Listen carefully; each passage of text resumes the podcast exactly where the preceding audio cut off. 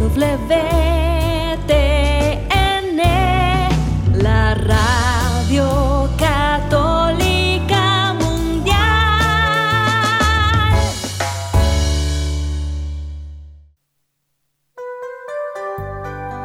Y ahora, en vivo, desde el Estudio 1, en Birmingham, Alabama. EWTN, Radio Católica Mundial y el Ministerio Mensaje presentan solas con Jesús se encuentra mi vida, se encuentra mi alma. A solas con Jesús y quisiera oír su voz que dice, ven a mí, tú que estás cansado y y yo te haré descansar.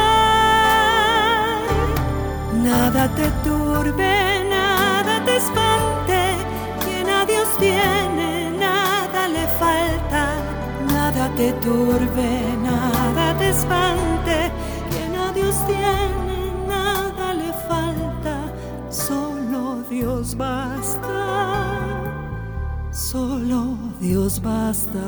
A solas con Jesús. A solas con Jesús. Queda con ustedes el Padre Pedro Núñez. Gloria al Rey de Reyes, gloria al Señor de Señores, Jesucristo. ¿Qué tal, queridos hermanos y amigos? Qué alegría, qué júbilo, qué gozo estar con ustedes. En este su programa Solos con Jesús, doy gracias a Dios por cada uno de ustedes y pido al Señor que los llene más y más de su santa presencia, de su santo amor, de su santo gozo, de su santa paz. Hoy tenemos un programa muy, pero muy interesante. Tenemos, sí, pues una entrevista de lujo, pienso yo, porque no es fácil hablar así de las cosas que uno ha pasado en la vida y que no son situaciones muy agradables. Pero como al final siempre, siempre, siempre, si nos dejamos en las manos de Dios, Dios triunfa. Y de eso vamos a hablar. No importa cuál sea tu problema en estos momentos, si te pones en las manos de Dios, Dios y tú son mayoría aplastante y de la mano de Dios tú vas a triunfar. No importa cuál sea tu situación, tu problema, tu necesidad, con Cristo Jesús hay victoria, hermano, ¿sí? Hay victoria. Doy gracias a Dios por Pedro, que está en los controles, Pedro Quiles, y también por Marisela Hasbun, que está en la parte visual. Estamos también, por supuesto, y no sé, yo me imagino ustedes lo saben, en Facebook. Así que en estos momentos estamos en vivo en Facebook y también pues a través de las múltiples emisoras de radio que se unen a Radio Católica Mundial para presentarles este programa. Número telefónico para que nos llamen cuando ustedes deseen este estudio abierto en el sentido de que cuando ustedes quieran pueden llamar y hacer su pregunta. Vamos a estar hablando con una señora que no conozco, no tengo el gusto de conocer personalmente, pero que hablé con ella recientemente. Se llama ella Anita Navarro. Ella es puertorriqueña, Anita Navarro, y tiene pues un mensaje poderoso para todos y cada uno de nosotros. Así que no cambien el dial, por favor, no se vayan a tomar un poquito de agua ni nada de eso, porque ese es el tiempo de Dios y ese es el tiempo que Dios quiere, no solamente para los adultos en la casa, pero para los jóvenes también, muy particularmente para aquellos que están tal vez en una situación difícil en su relación con Dios y con sus padres. De nuevo, número telefónico en Estados Unidos, Canadá y Puerto Rico, además completamente gratis, es el 1866-398-6377. Repito, 1866-398-6377. Vamos a estar dando estos números durante el transcurso de este programa. Llamadas internacionales, por favor, marque el número 205-271-2976. 205-271-2976. El primer número que les di, el 1866-398-3, perdón, 6377, es para Estados Unidos, Canadá y Puerto Rico, le damos completamente gratis. También quiero decirles que tenemos mucho material en español en el catálogo religioso de WTN. Los, uh, muchos de los libros de Madre Angélica están disponibles en español y también los libros de este servidor. Para más información o para adquirir cualquiera de este material, por favor marque el número 205, ese es el área 205 795 5814. 205 795-5814. Estamos en vivo, en directo en este su programa, A Solas con Jesús, y quiero pues hacer un pequeño anuncio, y este anuncio es que octubre 7 a las 6 y 30 de la tarde, el Ministerio de Renovación Carismática de la Arquidiócesis de Nueva Orleans va a tener una, eh, pues va a ser un evento muy especial, es fin de semana, el viernes, sábado y domingo, pero el sábado vamos a tener a las 6 y 30 de la tarde, octubre 7, 6 y 30 de la tarde, una poderosísima hora santa. Así que si usted necesita sanación, liberación, restauración, vida nueva, pues les invitamos para que nos acompañe. El Señor Jesús va a estar presente. Y si Él está presente, entonces, ¿quién puede estar en contra tuya o en contra mía? De nuevo, Hora Santa, octubre 7 a las 6 y 30 de la tarde, en el Apostolado Hispano, que está en el 2525 de la calle Main Street en Nueva Orleans. De nuevo, octubre 7, 6 y 30 de la tarde. Con esto en mente, hermano que me escuchas, hermana que me escuchas, hacemos un alto en nuestro acelerado caminar diario, nos ponemos en presencia de Dios. Hermano, hermana, vamos a orar. En el nombre del Padre, del Hijo y del Espíritu Santo. Amén. Alabado sea Señor. Gloria a ti, mi Dios. Bendito sea Señor. Glorificado sea tu nombre por siempre, Jesús.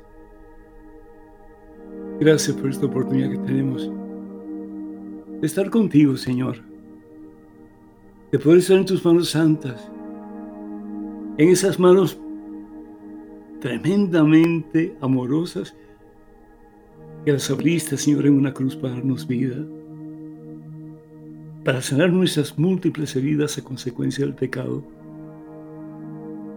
para limpiarnos, Señor, para desatarnos, Señor, para liberarnos, mi Dios, para hacernos libres.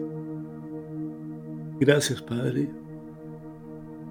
Gracias por darnos el regalo más grande, el regalo más hermoso, el regalo más bello, el regalo más poderoso que es Jesús, tu Hijo, nuestro Señor. Que no despreciemos ese regalo, Señor.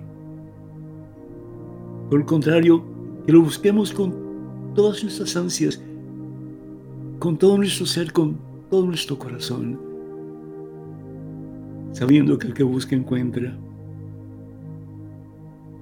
sabiendo, Señor, que tú estarás con brazos abiertos para recibirnos, para marcarnos el camino que debemos de tomar para que podamos salir de tantas situaciones adversas en que nos encontramos día tras día, Señor. Mira la necesidad de este hijo tuyo. Mira el clamor de esta hija tuya, Señor. Nadie mejor que tú entiendes nuestro dolor, Señor. Nuestras situaciones adversas, Señor Nadie mejor que tú, Señor, entiendes lo que tenemos en el centro de nuestro corazón. Corazón que ansía de ti, Señor. Corazón que quiere de ti, Señor. Corazón que quiere buscarte por encima de todo, pero que a veces tenemos tantos obstáculos en nuestra vida que nos hacen Señor y pensar que no podemos avanzar, que no podemos alcanzarte a ti, Señor, que estás muy lejos, mi Dios, que no somos dignos de ti. Obra el milagro, Señor. Obra el milagro en cada uno de tus hijos que están escuchando estos momentos. Ayúdanos, oh Dios, a darnos cuenta que tú eres un personaje que está en el espacio por allá, incansable, Señor, pero al mismo tiempo estás por allá lejos, Señor, y que te cansas de tantas veces que queremos emprender una marcha hacia ti, pero nos volvemos a dar por vencidos, Señor. Qué débiles somos, mi Dios. Pero Señor, tú nos has dicho que nuestra debilidad, como bien dice San Pablo, tú eres nuestra fortaleza, Señor.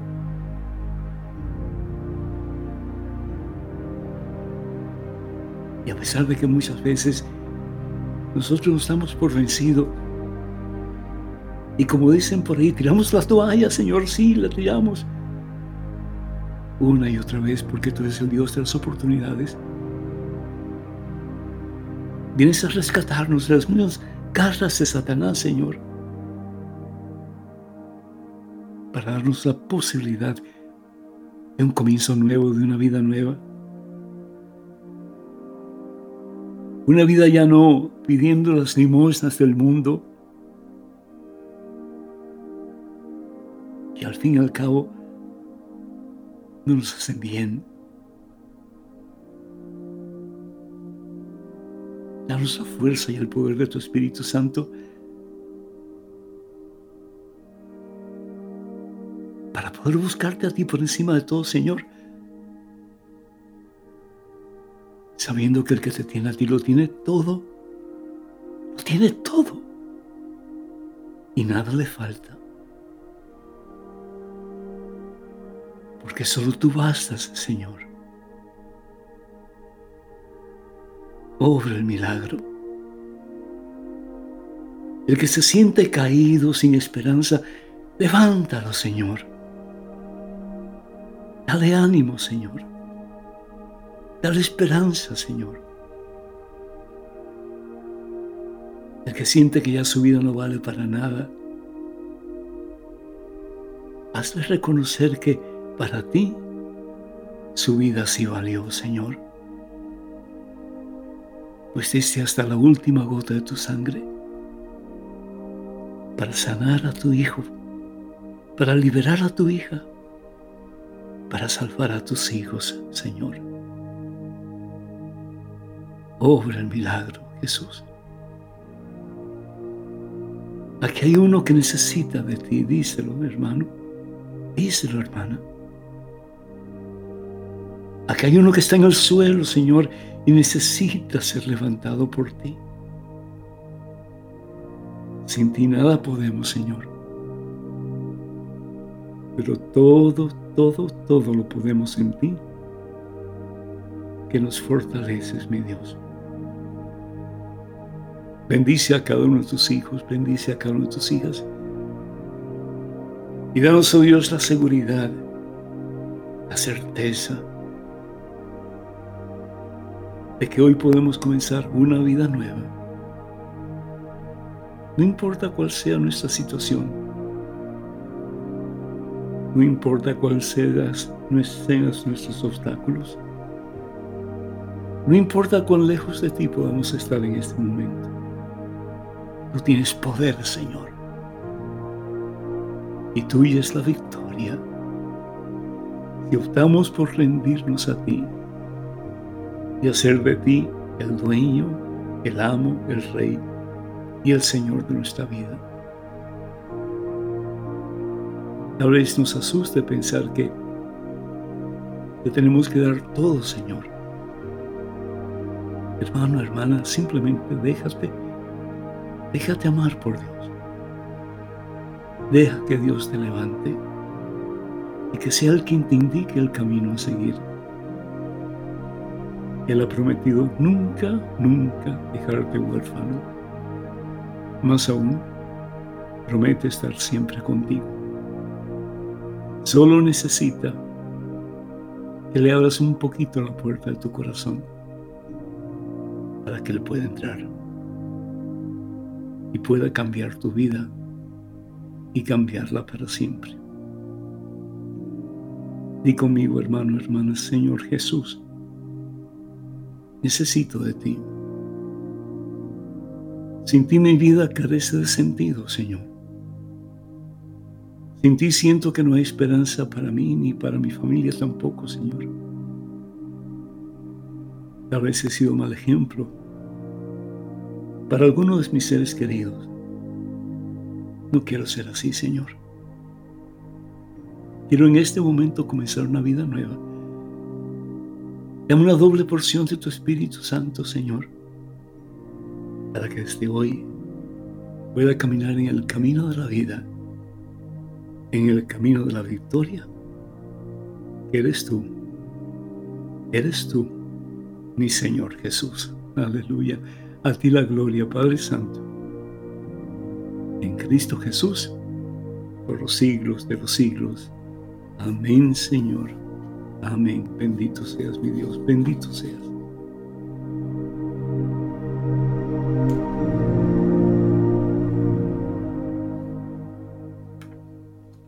Bendito sea Dios, hermanas y hermanos. Bendito sea Dios. Hace muy poco, Marisela Jaspón, mi productora de televisión, me comentaba sobre Anita Navarro. Yo no conocía a Anita Navarro, pero ella sí fue un medio que Dios utilizó para que eh, Pepe, le hiciera una entrevista en el programa Nuestra Fe en Vivo. Y el caso es que pude conectarme con ella. Ella lo que me dijo me impactó tanto que he querido, que le he pedido por favor que me haga el favor de estar con nosotros en este programa. Porque creo que lo que ella tiene que compartir con nosotros es supremamente importante. Así que sin más, quiero presentarles a ustedes a Anita Navarro. Anita, que Dios te bendiga y bienvenida y gracias por tu sí a la, pues a, la, a la, al deseo, a la necesidad de que estuvieras con nosotros. Bienvenida. Gracias, gracias Padre, gracias a todos los oyentes. Me siento honrada y bendecida de poder estar esta noche. Gracias primero a nuestro amado Dios, ¿verdad? Que permite que estemos juntos a, través de este medio y a usted por la invitación y a Maricela. Que Dios te bendiga, mi hija. Tengo muchas preguntas que hacerte, pero otra vez la primera. Yo sé que desde, bueno, cuando hablamos, me contaste algo de tu vida. Eh, tu sufrimiento comenzó realmente cuando tenías alrededor de ocho años de edad. ¿Qué pasó en ese tiempo de tu niñez y qué te hizo sentir tan tan triste, tan, tan desgraciada? Pues padre, le cuento, yo soy producto de un hogar disfuncional como pues lamentablemente muchos hoy día, donde había mucha violencia eh, física entre mis padres, había falta de supervisión eh, y dentro de toda esa tristeza y esa soledad que como niña yo vivía, también sufrí de, abuso sexual a esa edad, fue un abuso que marcó mi vida, que destruyó mi, inocencia y, mi amor propio.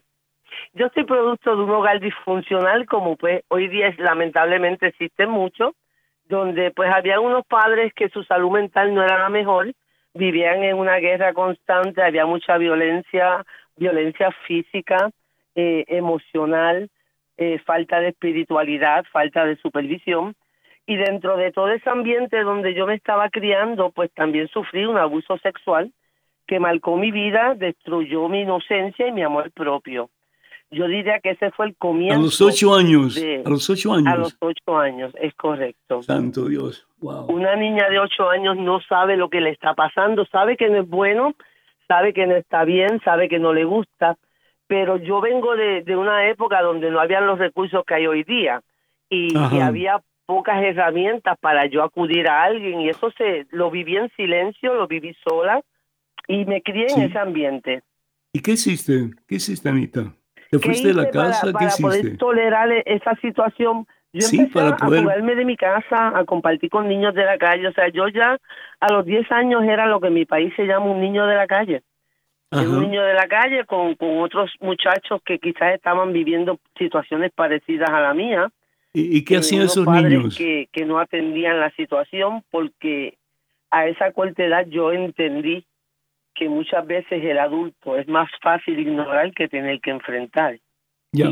¿Qué, hacían esos niños, Anita?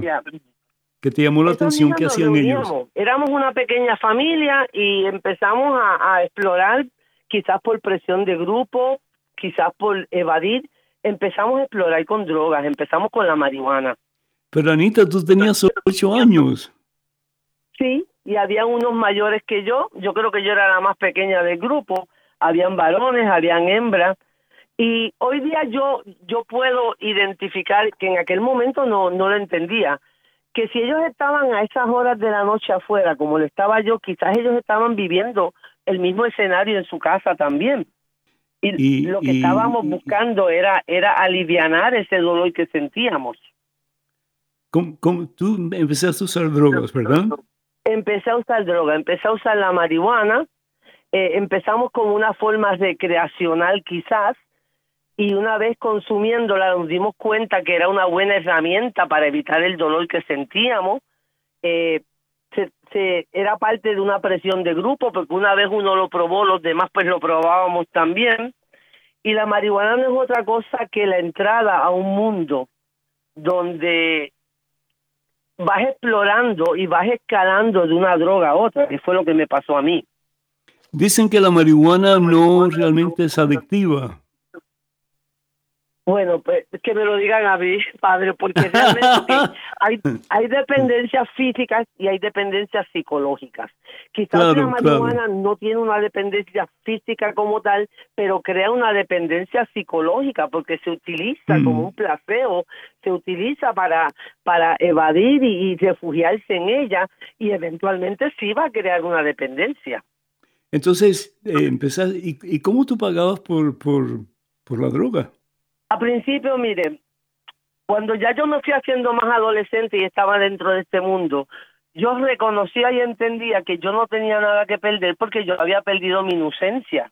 Eh, yo no tenía nada más que dar y yo llegué a prostituirme, yo asaltaba, eh, yo robaba, yo eh, me juntaba con otras personas que, que aportaran también o que la usaran y eran parte del círculo que me estaba rodeando en ese momento. Eso es una, Anita, ¿y tus, eh, tus padres, tipo de, ambiente que empieza por recreacional, termina por, por, por una dependencia y una dependencia que destruye. ¿Tus padres qué te decían? ¿Ellos sabían que tú estabas en la calle? ¿Sabían que, que tú estabas en, en droga, lo más probable? Mis padres vivían en su propio mundo, no había comunicación en nosotros. De hecho, mi mamá poco tiempo después abandonó la casa y yo me, me quedé en la casa donde estaba mi papá.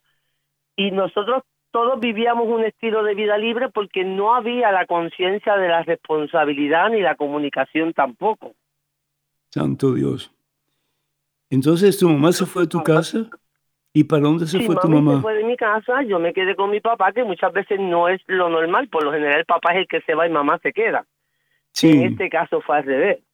Y ¿Por qué tu mamá se pues, fue? explico nuevamente, los adultos quizás muchas veces se dan cuenta de algunas cosas, pero es más fácil ignorar que tener que enfrentar unas situaciones, porque enfrentar es doloroso y enfrentar trae consecuencias y trae acciones y, muchas veces es más fácil simplemente hacerse que nadie sabe nada. Anita, ¿por qué tu mamá se fue primero? Porque era una relación disfuncional, mi mamá era extranjera, ella no tenía recursos en este país, ella no tenía familia y quizás en, en dentro de su proceso ella entendió que era más fácil dejarnos a nosotros en ese hogar y irse ella que era sola. Y eso a mí me lastimó mucho porque yo me sentí abandonada, yo me sentí que quizás yo también era causante de, del que ella se hubiese ido. Claro, así que tú tenías hermanas o hermanos o... Tenía hermanos varones, yo era la única hembra. la única hembra, ok. Entonces, ¿empezaste a prostituirte? ¿No te da miedo? Cuando uno está en este mundo, padre, uno no vive, uno sobrevive y uno pierde el temor. ¿Por qué? Porque uno está a falta de emociones. Eh, en ese momento de, esa etapa de mi vida yo yo no tenía amor, yo tenía mucho odio en mi corazón y el odio es un sentimiento que te da te da fuerza y te hace atrevido y yo estaba sobreviviendo a mi manera y era muy pocas cosas a esa edad a lo que yo le tenía miedo realmente.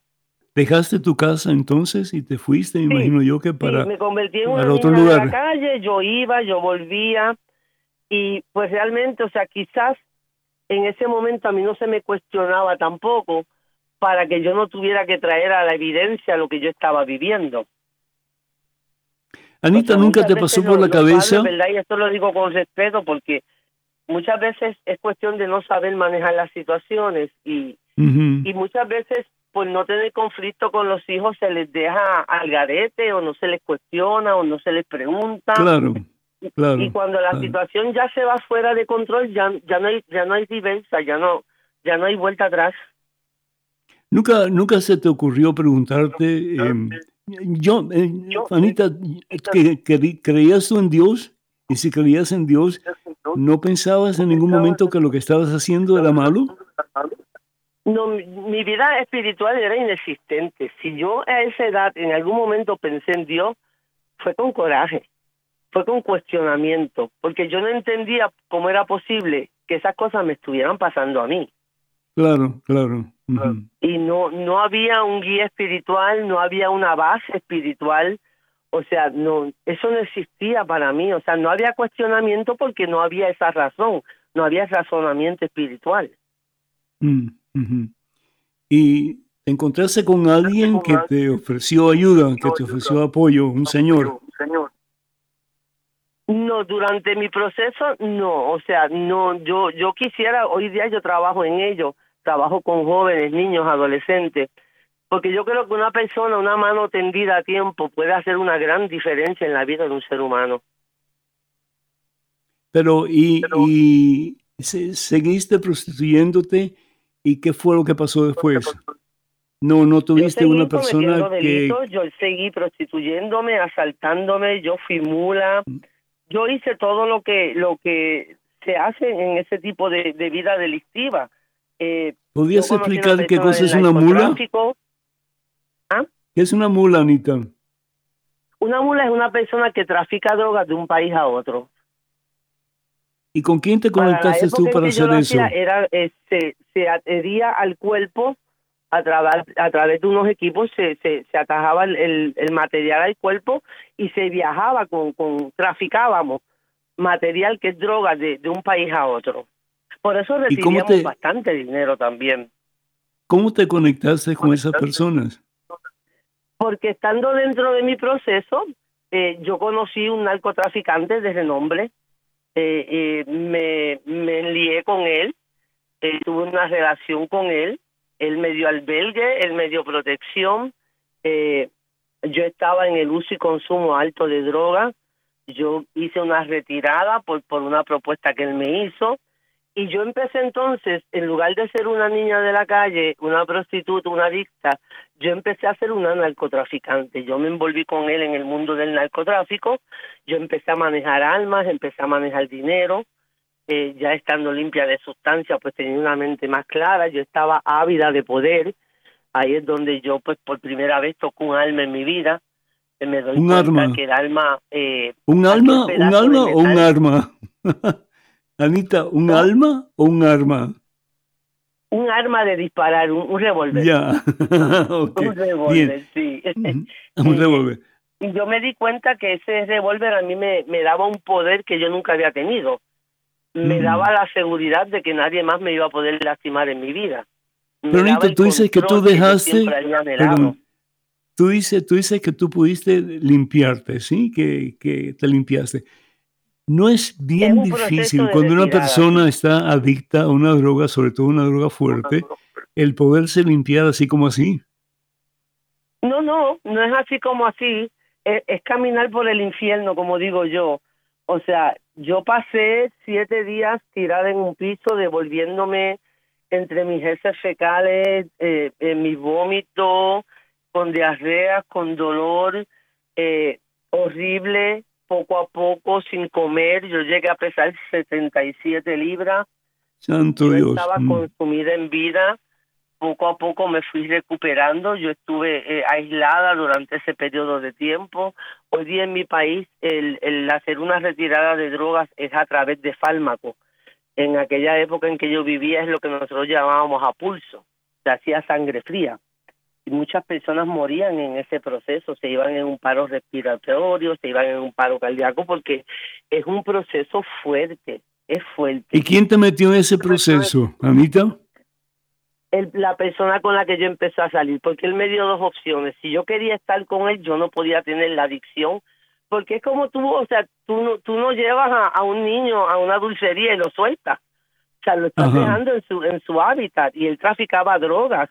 O sea, yo no podía estar consumiéndola y tratar de ser parte de, del negocio de él también. Pues la exigencia era, yo te voy a dar albergue, yo te voy a proteger, pero tú tienes que dejar esto. Y él es quien me encierra en un cuarto y yo comienzo mi proceso de retirada. Y, y, fue un proceso bien difícil que eh, en la poca lucidez que yo tuve eh, en algún momento yo decía, me muero, me muero, mi cuerpo no va a aguantar esto. Y después de los 11 días ya te sentiste mejor. Empecé a sentirme mejor, empecé a alimentarme. Eh, de hecho, el día que a mí me sacaron de aquel cuarto, a mí me pegaron hasta una manguera de esa que usan los bomberos, porque yo, yo tenía nudos en mi pelo, yo estaba eh, inhumanamente eh, presentable. Es la palabra. Sí, sí, sí, claro, Me asearon, me empezaron a alimentar, el, el, porque él tenía empleados allí que trabajaban para él me cuidaron y yo empecé a recuperarme y una vez yo empecé a recuperarme, recuerde que yo soy su amante. Yo me convierto en su amante y empiezo a ser parte de sus negocios y empiezo a tener acceso a, un poder y, y, y, pues a un estilo de vida diferente del que yo venía. ¿Y pudiste, pudiste entonces, después de ese tiempo de encarcelamiento, se puede decir así, pudiste dejar la droga? En aquel momento la dejé. Por un lapso de tiempo la dejé. No, no fue permanente porque surgieron unos eventos después donde esa persona fue asesinada y yo me vuelvo a ver desprovista de, la seguridad, de la protección. Eh, si cierto era que yo no puedo decir que yo amaba a esa persona porque realmente en mi vida yo no tenía afecto por nadie ni por nada pero sí era la persona más cercana que me había dado la mano, aunque fuera dentro del mundo donde estábamos habitando. Cuando esta persona fallece, que la matan, y la matan en mi presencia. Yo recaigo en el consumo de droga porque era lo único que yo sabía hacer, para evadir mi dolor, para evadir mi realidad. nuevamente desprotegida, sola, y empiezo con el consumo y empiezo eh, nuevamente a delinquear a robar, a asaltar, a matar por, por un precio. Así es, tú te convertiste en un, en un sicario. Sí, a eso llegué. Alquilaba mis servicios, era una forma de ganarme el dinero, era, era, no lograr que la gente, la gente no me respetaba, la gente me temía, que es muy diferente. El respeto y el temor son dos sentimientos contrariamente diferentes. Claro, claro quizás muchas personas andan por la vida pensando yo me respetan, no es respeto y el miedo son dos cosas diferentes. A mí la gente me temía porque yo no, yo era una mujer de armas a tomar y yo no tenía consideración, yo a mí realmente no, yo ni preguntaba por qué, yo hacía lo que tenía que hacer, cobraba mi dinero y me iba. Eso y, me y la primera persona que tú, la primera persona que tú mataste, Anita, no, no, te, no te hizo nada por dentro, no sentiste escalofrío, no sentiste sentimiento de culpabilidad, nada de eso. No lo sentí. Si le digo que lo sentí, le estoy mintiendo. Eso mm. vino mucho después en mi vida, pero en ese momento no. En ese momento era un trabajo. En ese momento no habían emociones, no había, no había conciencia. yo trabajaba automáticamente. Yo era un ser humano sin escrúpulos eh, sin emociones, sin sentimientos. Hmm. Como le dije al comienzo, yo no vivía, yo sobrevivía en un mundo que era de hombre, en un mundo que era peligroso, en un mundo que era malo. Y yo me convertí en una persona muy mala. Anita, ¿y, y cómo fue que llegaste a la cárcel? Pues una noche yo estaba lloviendo, era una noche buena, yo eh, llegó un momento en que dentro de mi adicción, porque a mayor, a mayor dinero, mayor consumo. Ya yo estaba prófuga en mi país, yo estaba en la lista de las más buscadas, yo estaba durmiendo en los montes, yo estaba, eh, inclusive llegué a comer de los zafacones en mi huida. Y esa noche yo creo que por primera vez en mi vida, si no la segunda, yo cuestioné y, y, y yo estaba en el pueblo de, de, en, la, en la catedral de mi pueblo, frente a la catedral de mi pueblo en esa noche, Y yo le dije al Señor, si tú eres real y existe, si es que existe, yo lo que necesito es morirme.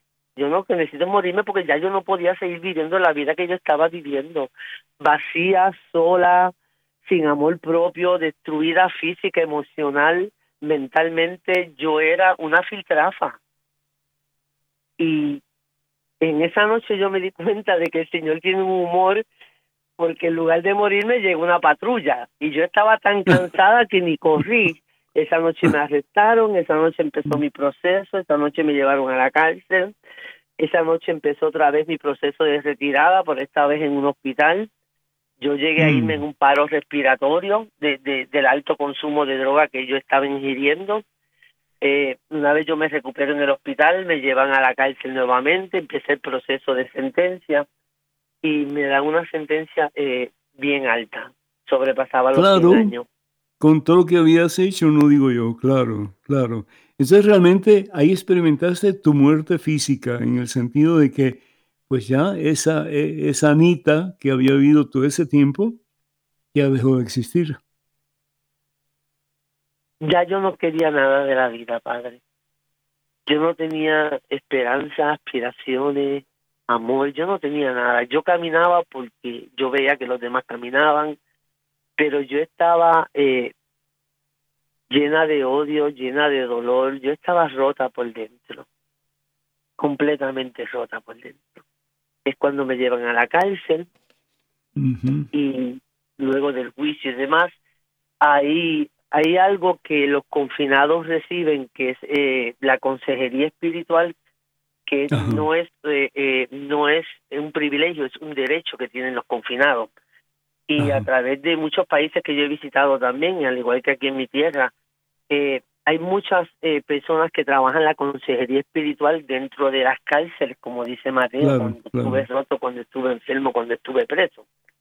Claro. Y dentro de ese proceso mío en la cárcel, pues yo era una confinada de máxima custodia, quiere decir que yo estaba 23 horas sola en una celda, yo no podía compartir con la población porque para el índice de, de los delitos que yo había cometido yo era una persona sumamente peligrosa y pues yo tenía que vivir en aislamiento.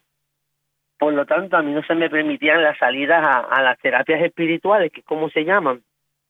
Y pues algunas de, las personas que daban este este tipo de terapias se acercaban a las celdas que no de, los confinados que no salían.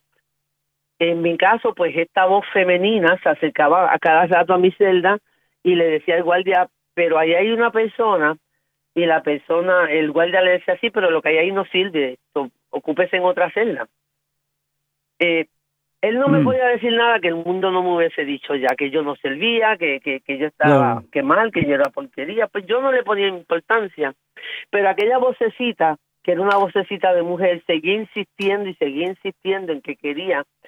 Luego, después de mucho tiempo, yo pues tuve conversaciones con ella donde ella me decía, era una inquietud del espíritu que me decía, es en esa celda, es en esa celda.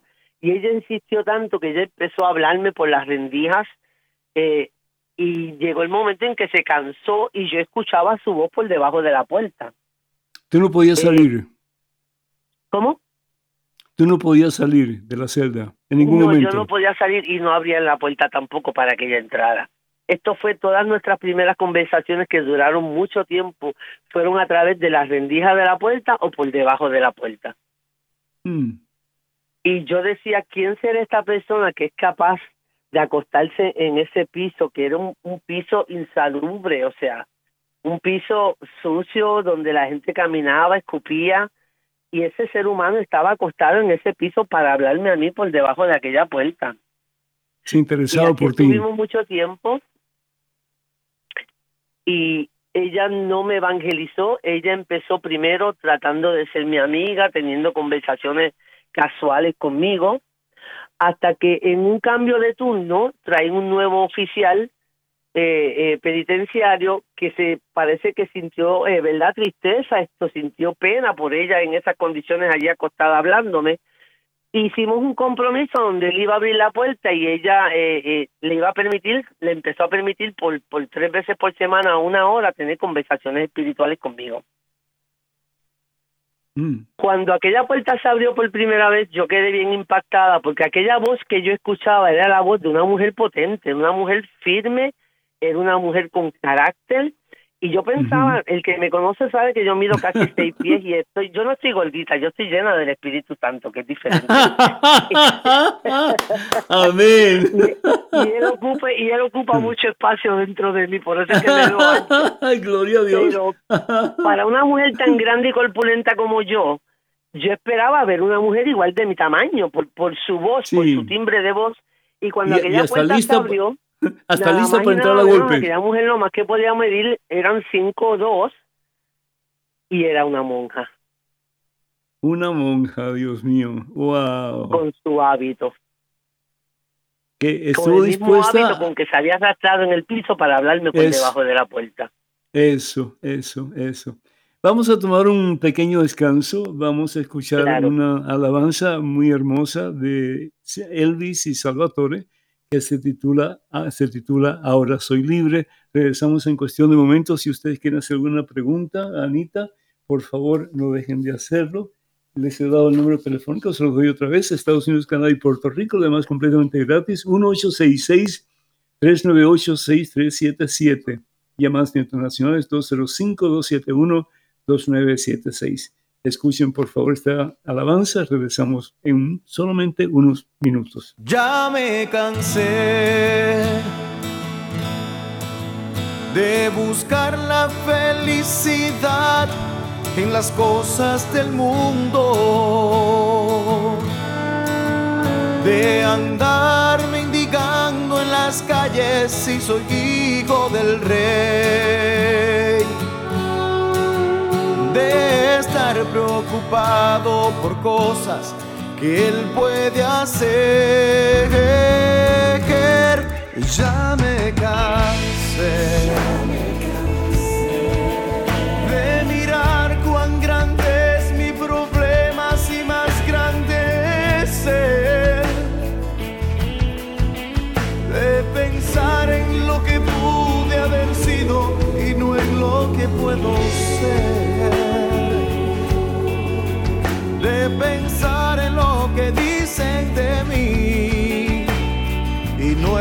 que soy para él.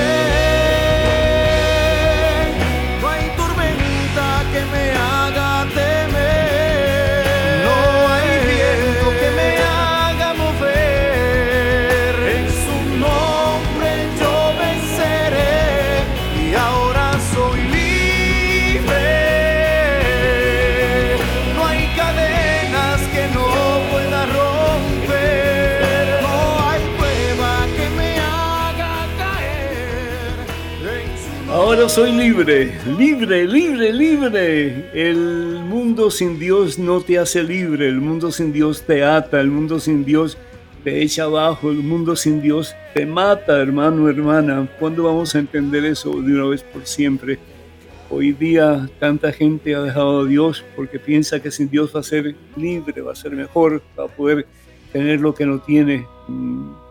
Y lo que no tiene eh, sin Dios es lo malo que nos hace caer en la miseria, en la basura, en la, eh, en, la, en la situación que, que nos hace sentir y pensar que no valemos para nada. Doy gracias a Dios por Anita Navarro, que ella ha tenido la valentía de poder compartir con nosotros su experiencia y sobre todo compartir con nosotros la esperanza en Cristo Jesús hay vida nueva. Anita, Dios te bendice. Una pregunta que te quiero hacer es, ¿qué pasó cuando hablaste con la monja después de un periodo de tiempo? ¿Ella te ayudó a acercarte al Señor porque tú decías que no conocías de Dios? ¿Te ayudó a acercarte a Dios y cómo fue eso? Definitivamente, ella no solo me ayudó, ella fue el rostro de Jesús en mi vida. Ella con sus acciones, con su palabra, con sus enseñanzas, ella me llegó a convencer de tal manera que en un momento dado yo le dije, yo quiero eso que tú tienes, yo quisiera mm. sentirme como te sientes tú. Mm, y, y, mm. yo lo veía tan imposible, tan distante, tan lejano, yo me sentía tan indigna que, que yo no me atrevía ni a preguntarme, porque cómo yo compararme con ella, que era una sierva de Dios, ¿verdad? Y con aquella dulzura y aquella sonrisa. Y ella me dijo, es bien simple, simplemente pídeselo. Mm. Gloria a Dios. Y dije, wow, o sea, mm. no, no puede ser así de sencillo. Y me dijo, no, no te dijo cuántas veces hay que pedírselo. no te dijo Anita. No me dijo cómo hacerlo, simplemente me dijo, pídeselo. Yo me imagino que ella en la oración allá, ella estaba moviendo la mano del Señor y llamando su atención para que Él me escuchara. Claro. esa noche dentro de las muchas noches de soledad de un confinamiento, donde no hay familia, donde no hay amigos, donde no hay nadie, con aquellas pocas visitas que ella podía que le concedían hacerme. Una noche yo en mi celda me senté en el piso y le dije, óyeme, dice Sol Clara que lo que tengo es que pedírtelo. Yo en ese momento ni siquiera estaba segura de que, de que me estuviera escuchando alguien. Claro, claro. Pero seguí las instrucciones. Y le dije, fui obediente. Mm. Soy Anita, como si él no supiera quién yo era. Sí. Ay, qué bonito. Ah.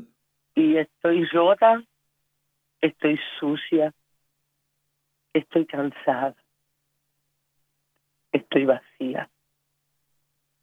Y ella dice que si yo te lo pido, tú puedes venir a mi vida y cambiar todo eso. Yo te estoy pidiendo porque ya estoy empezando a creer que estás ahí, porque ella me ha hablado tanto de ti, que si tú quieres, ella dice que sanaste a leproso, que diste agua a la samaritana, porque ya ella me había llevado a través de la Biblia y de la palabra, y me había despertado esa curiosidad. Yo le dije esa noche, si quieres limpiarme, límpiame. Ah, gloria a Dios. Yo esperaba quizás fuegos artificiales, yo esperaba que aquella celda se moviera. Mm. Y yo realmente lo que sentí fue una paz inmensa en mi corazón por primera vez en mi vida. Empecé a llorar, que yo no recuerdo mm. haber llorado en mi proceso nunca. Yo estaba mm. seca, en mí no había lágrimas, esa noche en medio del don de lágrimas. Yo no paraba de llorar y mientras más lloraba, más en paz yo me sentía. Bendito sea Dios. Así que si hubo fuegos artificiales y si hubo, hubo fuegos artificiales y hubo como que un despliegue del poder de Dios en ti.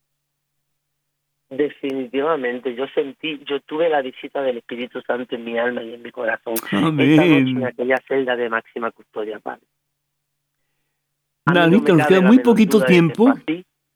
¿Perdón? Anita, nos queda muy poquito tiempo. ¿Qué fue lo que pasó que tú quedaste libre, que pudiste salir de esa cárcel en la cual te ibas a quedar por el resto de tu vida? Pero sin embargo, Dios tenía grandes planes para ti y uno de esos planes era sacarte del problema en que estabas metida Yo hice, que no ibas yo a poder salir más 10 nunca en tu vida. O sea, yo quiero que la gente entienda que esto no fue que me convertí al otro día a salir.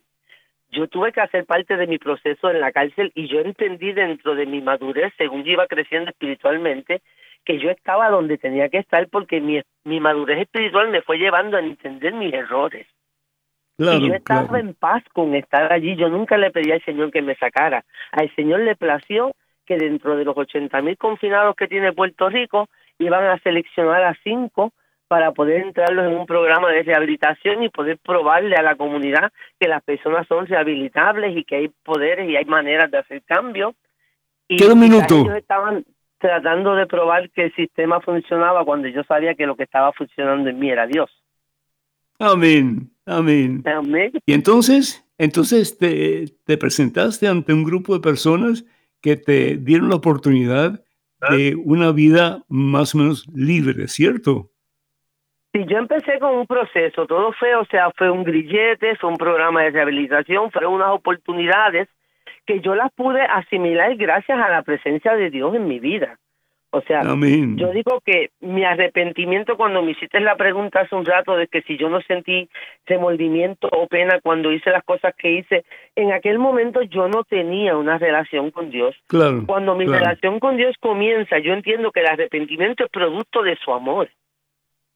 Y es a través de su amor que yo empiezo un proceso de sanación, de restauración. Me, me permiten estudiar, yo empiezo mi rehabilitación, yo estudié, yo me hice consejera en adicción, me gradué mandan cum laude, aproveché todas las oportunidades. Gloria a Dios. Mi vida se basa en servirle a Dios. Anita, tenemos que continuar en otro momento, ¿sí? Muchísimas gracias por tu fabuloso, poderosísimo testimonio. Que Dios te bendiga. Y yo estoy seguro que las personas que caen en tus manos para ser rehabilitadas, Dios te utiliza a ti y va a utilizarlos a ellos para que ellos también sigan tu ejemplo y puedan hacer lo mismo que tú estás haciendo con otras personas. Que Dios te bendiga, abundancia, Dios es gracias. real, los milagros existen y Dios está Amén. vivo, Padre. Gracias. Amén, amén, amén. Un abrazo grande, muchas bendiciones. Hermanos y hermanos, que el Señor los bendiga abundancia hoy siempre, en nombre del Padre, del Hijo y del Espíritu Santo. Amén. Vayan con Dios, Dios siempre irá con ustedes. Hasta la próxima, Dios primero. tiene, nada le falta, nada te turbe, nada te espante. Quien a Dios tiene, nada le falta, solo Dios basta, solo Dios basta.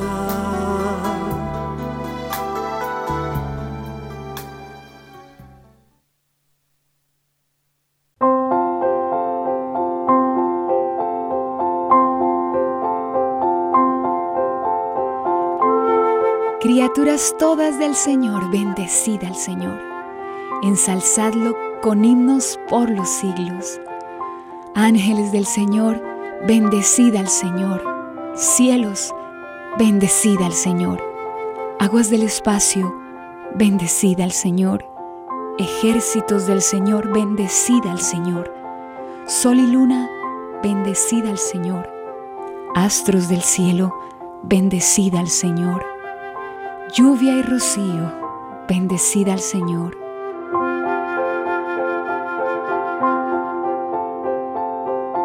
Vientos todos, bendecid al Señor. Fuego y calor, bendecid al Señor. Fríos y heladas, bendecid al Señor. Rocíos y nevadas, bendecid al Señor. Témpanos de hielo, bendecid al Señor. Escarchas y nieve, bendecid al Señor. Noche y día, bendecid al Señor. Luz y tinieblas, bendecid al Señor. Rayos y nubes, bendecid al Señor. Bendiga la tierra al Señor. Ensálcenlos con himnos por los siglos.